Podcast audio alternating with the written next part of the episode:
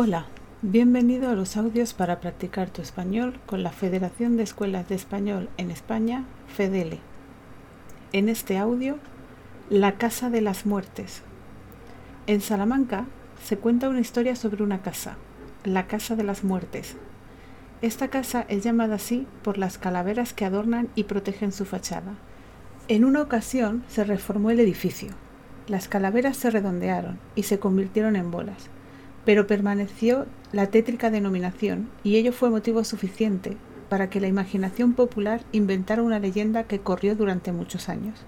Según ella, el nombre le venía dado porque en la casa fue encontrada muerta una mujer, sin que nadie se explicara cómo había ocurrido la desgracia.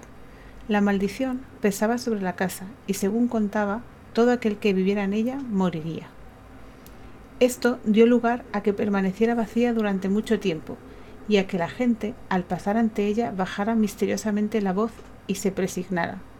Actualmente las esferas se han vuelto a esculpir como calaveras, aunque de menor tamaño que las originales. Esta ciudad no solo tiene leyendas interesantes, sino también muchas escuelas muy famosas. Por ese motivo es el lugar perfecto para aprender español y puedes hacerlo en Colegio Ibérico. Esta escuela, situada en Salamanca, te ayudará con tu español, Visita su web en www.colegioiberico.com. ¿Has entendido el audio? ¿Por qué se llama así la casa?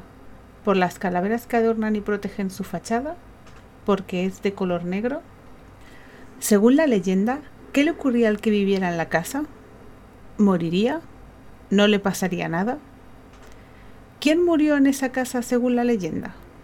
¿Una mujer? ¿Un hombre? Correcto. La respuesta correcta es por las calaveras que adornan y protegen su fachada, moriría una mujer.